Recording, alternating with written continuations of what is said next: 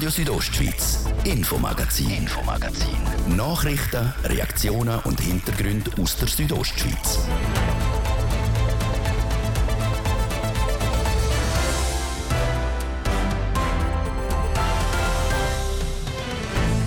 Im Kanton Gloris wird bei den eidgenössischen Wahlen bisschen anders gewählt als in Graubünden. Denn in Gloris wird nicht nach Listen gewählt, sondern einzelne Personen. Für den Nationalrat haben sich vier Leute aufgestellt. Heute reden wir mit der Mitte-Politikerin Andrea Trummer unter anderem über zwölf. Ich äh, habe auch die Wolfscharta, die im Glarnerhandel rasiert worden ist, genau studiert und ich habe die auch als erstes mit unterzeichnet, weil ich überzeugt bin, dass es eine Reduktion von diesen Wolfsrudel braucht. Wieso die Gesundheitsexpertin Andrea Trummer gegen eine Abgabe von zuckerhaltigen Produkten ist, hören wir gerade nachher. Und wir reden noch über den Nino Schurter. Gestern hat der 37-jährige Mountainbiker seinen 9. Weltcup-Sieg geholt. Der Erfolg von Nino Schurter käme nicht von ungefähr, sagt sein Manager der Giuseppe Frey. Denn der Nino Schurter sagt es, wenn es um den Sport geht, absolut kompromisslos ob es dann regnet oder schneit oder 35 Grad, er macht einfach sein, sein Training. Und das ist, glaube ich, schon ein bisschen sein Erfolgsgeheimnis, das er hat. Wie der Giuseppe Frieder Gesamtweltcup-Sieg von seinem Schützling miterlebt hat, hören wir später in dieser Sendung. Mein Name ist Dies Fritschi. Schön, haben Sie das Infomagazin eingeschaltet. Weil der Kanton Gloris im Nationalrat nur einen Sitz hat, wird etwas anders gewählt als im Kanton Graubünden. Denn in Gloris ist das keine Listenwahl, sondern eine Mehrheitswahl. Mit dem Majorz-System wird gewählt. Die Person, die am meisten Stimmen macht, kommt in den Nationalrat. Das Ganze bei einem Wahldurchgang. Vier Leute haben sich für den Glarner Nationalratssitz aufstellen lassen und heute startet unser Gespräch mit diesen Kandidierenden. Der Anfang macht Andrea Trummer von der Mitte. Ich wollte von ihr gerade als erstes mal wissen, warum sie eigentlich die richtige Person ist für auf Bern. Der Kanton Glaris hat die spezielle Situation, dass es nur einen Nationalratssitz gibt. Und ich glaube, da ist ganz wichtig, dass das eine Person ist, die eine verbindende Politik praktiziert, die mehrheitsfähige Lösungen schafft, weil ich bin der Überzeugung, dass man mit polarisierenden Haltungen nicht weiterkommt. Und darum glaube ich, dass ich da aus der Mitte heraus auch eine sehr gute Ausgangslage habe und natürlich auch mit meinem breiten Rucksack von vielen beruflichen Erfahrungen, ehrenamtlich und aber auch Erfahrungen aus dem Gemeinderat und dem Landrat, meine ich, kenne ich viele von den Anliegen der Glanerinnen und Glaner und bin sehr motiviert, die zu Bern dann auch gut zu vertreten. Da kann man das eigentlich abbrechen und sagen, Sie machen die Arme auf und sagen, ich bin für alle da. Das ist jetzt vielleicht ein, ein grosser Anspruch, wenn man sagt, ich bin für alle da. Aber ich glaube, wenn man äh, die Verantwortung auf sich nehmen und das ist eine riesengroße Verantwortung, wenn man eine Person ist, die einen ganzen Kanton vertreten will, selbstverständlich auch im Team mit den beiden Ständeräten, dann muss man wirklich oder sollte man auch den Anspruch haben, dass man Menschen anlässt im Glanerland, dass man schaut, wo der Schuh drückt und was man auch wirklich kann, dann wirklich mitnehmen und das Band dann oben auch vertreten. Aber die polarisierende Art, die Sie vorher angesprochen haben, ist die, hat die nicht eher mehr Erfolg schlussendlich? Da bin ich ganz klar anderer Meinung. Ich bin jetzt gleich schon lange dabei, oder? neun Jahre im Gemeinderat und neun Jahre im Landrat. Und auch von meinem Naturell her bin ich jemand, der alle Seiten anlässt und dann braucht es mehrheitsfähige Lösungen und sonst kommen wir einfach auch nicht weiter. Und ich glaube, da, da zeigt es ja auch beispielsweise auch radikale Volksinitiativen, die links oder rechts initiiert werden, die haben eigentlich nie eine Chance zum Durchkommen. Da braucht es immer einen Kompromiss und da braucht es, dass man wirklich eben beide Seiten anlässt und dann das Beste macht, was den Menschen am meisten auch dient. Aber so weit, wie sie gesteckt sind, macht sie das nicht zum berühmten Fähnchen? Muss man sie einmal anblasen und dann sind sie wieder irgendwo anders? Nein, da kann ich ganz klar sagen, das hört man ja immer oder in der Mitte, dass man so Wischiwaschi-Politik äh, betreibt. Da muss ich Ihnen sagen, da tue ich mich wirklich äh, ganz klar dagegen wehren. Ich bin jemand, der sehr klare Haltungen hat. Aber ich habe auch gelernt, dass man es wirklich in der Politik eben Schritt für Schritt muss angehen. Und man staunt, oder, was passiert, wenn man manchmal einen Schritt aufeinander zugeht. Dann entstehen die Lösungen, die wirklich uns auch weiterbringen. Und das ist meine, meine Position. Und da muss ich manchmal auch meine eigene Meinung zurücknehmen auch wenn es mir manchmal zu langsam geht, da muss man manchmal eben Schritt für Schritt machen, dass man wirklich auch Erfolg hat. In so Tagen sagen die Kandidaten und Kandidatinnen immer, was sie kennen, was sie super machen. Ich würde das gerne mal umkehren. Was kennen sie überhaupt nicht? Was kann ich überhaupt? Ich habe es vorher angesprochen, in der Politik braucht es viel Geduld. Und Geduld ist wirklich eine von diesen äh, Stärken, sage ich, respektive eher Schwächen. Ich bin nicht so ein geduldiger Mensch. Am wenigsten mit mir selber. Und, aber auch, wenn es zu langsam geht, dann habe ich manchmal schon Mühe. Aber äh, das ist einfach so in der Politik. Man muss die Geduld haben, dass man wirklich auch zum Erfolg kommt. Sie haben es vorher angesprochen, seit 13 Jahren machen Sie Politik, angefangen bei der CVP bis zum Zusammenschluss, jetzt bei der Mitte. Ihr Profil ist doch eher linkslastig. Was unterscheidet sich das vom anderen, von der anderen Nationalratskandidatin Sabine Steimer von der SP? Genau, ich komme, äh, ein, Teil, ein Hintergrund von mir ist das Gesundheitswesen. Oder? Und da habe ich natürlich auch einerseits äh, gesundheitspolitische Fragen, oder, wo ich sicher auch dort die Verantwortung wahrnehme. Und ich glaube aber auch, auch der Klimaschutz, oder, wo, wo mir persönlich auch wichtig ist und wo auch absolut in der Mitte Platz hat. Oder? Und ich glaube, da äh, ist dann je nachdem auch Tendenz, oder, wo man dann halt Mitte-Links auch politisiert. Ich sage aber immer, das ist nicht rein Mitte-Links, das ist äh, ein Profil von einer eben, äh, lösungsorientierten Sachpolitikerin. Oder? Und ich glaube, diese Anliegen die müssen wir ernst nehmen und da, das bringt uns auch weiter. Im 2014 sind Sie Gemeinderat von Gloris gewählt worden und haben dann Ihre Herzensthemen Gesellschaft und Gesundheit übernommen. Thema Gesundheit. Was ist das Dringendste aktuell? Wo muss man ansetzen? Das Gesundheitswesen steht uns vor enorme Herausforderungen. Das eine sind die massiven Kostensteigerungen, die wir angehen müssen. Wir haben jetzt gerade wieder gehört, die Krankenkassenprämien die steigen massiv wieder. Das ist eine sehr grosse Belastung für viele Menschen. Man muss das, das angehen. Oder? Wir haben dort aber auch Potenzial, oder? gerade bei den Medikamentenpreisen, wo wir massiv äh, zu viel Geld ausgeben. Oder? Wir haben die ganze Bürokratie, die ganz schwierig ist. Oder? Und dort äh, muss man wirklich schauen, wie man das in den Griff bekommt. Und das andere ist aber auch der ganze Fachkräftemangel, der ein grosses Problem ist. Und dort haben wir ja äh, zum Glück auch die Pflegeinitiative angenommen. Und dort muss man einerseits wirklich äh, die Ausbildungsoffensive angehen, wo wir im Kanton, ich bin dort in der Arbeitsgruppe dabei, bereits schon dran sind, aber auch die Verbesserung der Anstellungsbedingungen. Bleiben wir ganz schnell bei der Prämie. Im Glarnerland steigt die im Schnitt nächstes Jahr im 2024 um 7,9 Prozent. Wie soll das Ganze gestoppt werden? Wir haben von der Mitte die Kostenbremse-Initiative lanciert, oder? Und die zielt wirklich darauf ab, dass, dass man dort einerseits eben bei den Medikamentenpreisen ansetzt, oder andererseits aber auch Übertherapien anschaut, die zum Teil nicht nötig ist, und das andere wirklich auch ambulant vor stationär. Und persönlich bin ich äh, der festen Überzeugung, dass man auch mit integrierten Versorgungsmodellen oder weiterkommt, wo man eben das Ziel wirklich gemeinsam definieren, wo man schaut, wo kann man Synergien nutzen und dass man dort, äh, es wird keinen äh, Kostenrückgang geben, aber mindestens die Mittel, die man einsetzt, dass man die effizient einsetzt, dass man eine gute Wirkung hat, dass man mindestens den Anstieg so könnte bremsen Sie sind gegen eine Abgabe von zuckerhaltigen Lebensmitteln. In Ihrem Smartvote-Fragebogen ist das so drin. Ein klares Nein. Gerade Sie als Gesundheitsexpertin, Zucker ist doch das grösste Übel am Ganzen, schlussendlich. Das ist eine Frage, die ich schon äh, gestellt wurde oder wo mir schon gestellt worden ist bei der äh, Initiative Kinder ohne Tabak. Ich habe mich mhm. dort äh, stark gemacht, auch als Geschäftsführer der Lungenliga. Ich konnte dort national eine Vertretung machen für die Lungenliga.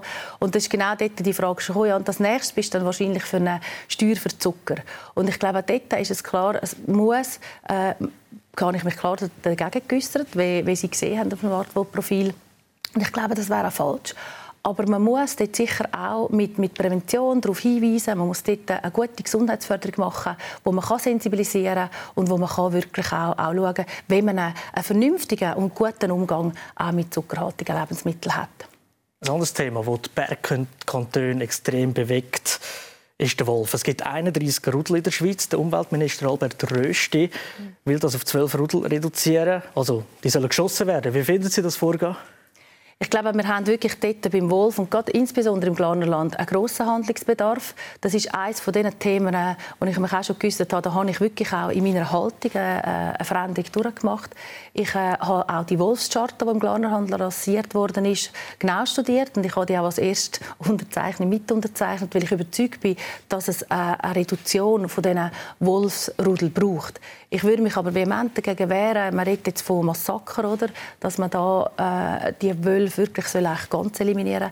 Da wirklich, das, das will ich nicht, oder? aber es braucht sicher äh, eine gute Regulierung, es braucht die auch zum Schutz der Tiere, es braucht die aber auch für unsere Landwirtschaft. Oder? Und da hat man jetzt in der letzten Zeit gesehen, oder, dass die äh, Herdenschutzmaßnahmen, die wir ausprobiert haben, zum Teil wirken, aber zum Teil wirklich einfach auch nicht funktionieren und insbesondere auch die Ressourcen der Landwirte einfach schlicht über, überfordert. Und darum braucht es eine Regulierung und es braucht auch eine Anpassung von dieser Verordnung. Wir kommen jetzt schon zur letzten Frage. Zum Schluss würde ich noch gerne wissen, es gibt immer ganz, ganz viele Leute, die den Zettel noch leer haben. Die Leute, die Fans sind von Ihnen, die wählen sie. Die, die nicht Fans sind, wählen sie nicht. Wie wollen Sie die jetzt noch abholen, die noch unentschlossen sind?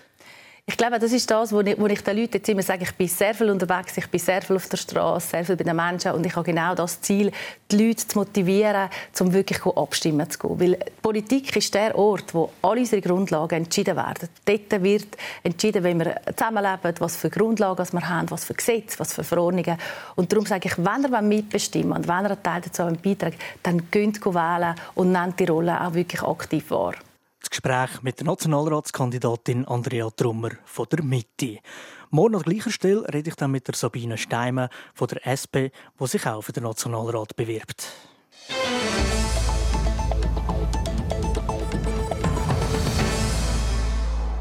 Sie sind ursprünglich aus Asien eingereist und haben sich vor 30 Jahren bei uns eingenistet. Parasiten, die in der Tierwelt Krankheiten verbreitet. Die Rede ist von der Varroa-Milbe, die unsere heimische Honigbiene befällt und ganze Bienenvölker auslöschen kann. Vor zwei Wochen hat ein Bienenforscher von der Universität Bern wegen dem Alarm geschlagen. Laut dem Forscher sind alle Honigbienen von der Schweiz chronisch krank und wenn die Imker nichts dagegen machen, würden alle Bienenvölker innerhalb von einem bis zwei Jahren sterben. Der Immanuel Giger hat mit einem Experten über das Thema geredet. Wenn die Biene einmal von der Erde verschwindet, hat der Mensch nur noch vier Jahre zu leben. Keine Bienen mehr, keine Bestäubung mehr, keine Pflanzen mehr, keine Tiere mehr, keine Menschen mehr. Das soll der Albert Einstein über die Wichtigkeit der Bienen gesagt haben. Die Biene ist ein sehr wichtiger Bestandteil vom natürlichen Kreislauf. Umso schockierender ist die Mitteilung von Uni Bern, die sagt, dass alle Honigbienen bald tot sein könnten. Der Kantonstierarzt von Graubünden und Glarus, der Jochen Beard, kann dieser Aussage aber nur zum Teil zustimmen. Die Aussage ist natürlich ein bisschen plakativ, das ist klar. Sie hat aber schon ein Spürchen Wahrheit dahinter, dass halt Bienenvölker, und da rede ich von der Honigbienen, also als Nutztier gehalten, dass wir dort gewisse chronische Probleme haben und da spreche ich ganz konkret Varroa-Milben an. Die Varroa-Milbe ist stark verbreitet und befällt auch bei uns Honigbienen.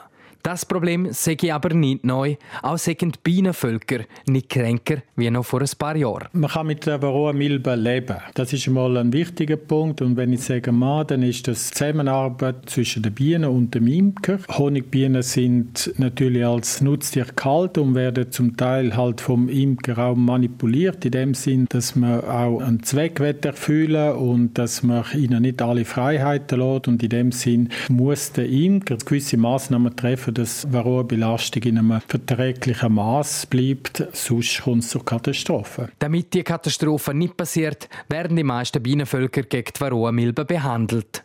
Für das gibt es verschiedene chemische oder biologische Medikamente.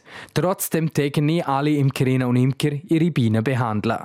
Der Grund? Vor allem Hobby-Imkerinnen und Imker wissen nicht, wie man Bienen richtig haltet und gegen die Varroa-Milbe schützt, wie der Jochen Beard sagt. Wir haben immer mehr Imker, die Imkerei als Hobby betreiben, mit ganz wenigen Völkern vielleicht. Und wenn dort natürlich die Schulung, die Ausbildung vorgängig nicht korrekt und seriös erfolgt, dann kommen wir halt in so Konstellationen und Situationen ist. Und vielleicht noch zu betonen, ich glaube nicht, dass das Thema Varroa sich jetzt extrem in die falsche falsche Richtung entwickelt. Das ist ein Problem, wo man genau gleich akut bereits vor fünf oder sieben Jahren hätte können diskutieren wie jetzt. Schulungen für Imkerinnen und Imker werden zwar empfohlen, sind aber nicht obligatorisch. Das Gefährliche sei auch die unfreiwillige Vermischung von Bienenvölkern von verschiedenen Imker. Es könne schnell einmal passieren, dass sich eine infizierte Biene bei einem anderen Bienenvolk niederlässt und das dann anstecke. Laut dem Kantonstierarzt ist es darum wichtig, dass benachbarte Imkerinnen und Imker miteinander kommunizieren und allenfalls gemeinsam gegen Varroa-Milbe vorgehen. Die Situation mit der Varroamilbe und der Honigbiele ist also ernst, aber nicht so bedrohlich, solange die Imkerinnen und die Imker gut auf ihre Biele schauen. Radio Südostschweiz, Infomagazin, Infomagazin. Nachrichten, Reaktionen und Hintergründe aus der Südostschweiz. Letzte Woche ist am einen oder der andere ein pinker Container auf dem Alexanderplatz zu Chur aufgefallen. Ähnlich wie zum Beispiel der Pride Month im Juni widmet sich der Monat Oktober am Thema Brustkrebs. Zum zweiten Mal in Folge findet die Aufklärungsaktion Sag Nein zu Brustkrebs, Sag Ja zur Früherkennung statt. Der anfangs erwähnte pinke Container, der sogenannte Pink Cube, reist dabei von Stadt zu Stadt, letzten Donnerstag und Freitag zum ersten Mal in Chur. Dort drinnen bieten Frauenärzte und Ärztinnen gratis Tastuntersuchungen und Beratungen zu Brustkrebs an. Eine von denen ist Martina Maranta, leitende Ärztin bei der Gynäkologie beim Kantonsspital Chur. Man muss sich klar sein, dass die Abtastung ist keine eingehende Diagnostik. Es ist aber wichtig, dass es hilft, dass Frauen eine gewisse Awareness haben gegenüber ihrer Brust, dass sie sie kennen, dass sie auch sich mit der Brust auseinandersetzen und darum möglichst früh würden Veränderungen bemerken. Wenn man Veränderungen bemerkt, braucht es aber mehr natürlich als ein Abtasten. Und auf das wollen wir aufmerksam machen. Besucher und Besucherinnen erfahren auch, wie man die Brust selber die abtasten kann. Auch wenn nicht so viel über Brustkrebs geredet wird, ist es ein wichtiges Thema. Denn weltweit ist das die häufigste Krebserkrankung. Gerade die Früherkennung ist da überlebensnotwendig. Also durch die Früherkennung kann verhindert werden, dass man daran stirbt, an Brustkrebs. Das ist mal das eine. Was aber auch ganz wichtig ist, ist, dass Früherkennung viele Nebenwirkungen von Behandlungen kann lindern, weil man einfach wenn man früher den Brustkrebs findet, weniger Behandlung braucht und darum auch weniger Nebenwirkungen von einer Behandlung erlebt. Brustkrebs betrifft schon meistens Frauen, selbst aber nicht nur, wie Martina Maranta sagt. Etwa 1 bis 2 Prozent der Brustkrebserkrankungen sind bei Männern.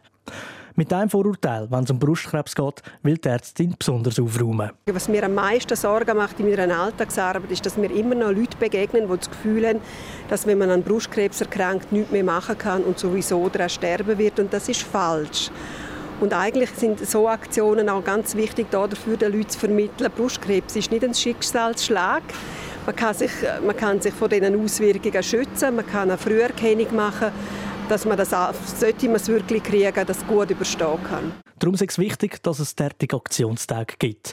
Denn wenn man sich nur schon mal über Brustkrebs informiert, sei ein wichtiger Schritt schon mal gemacht.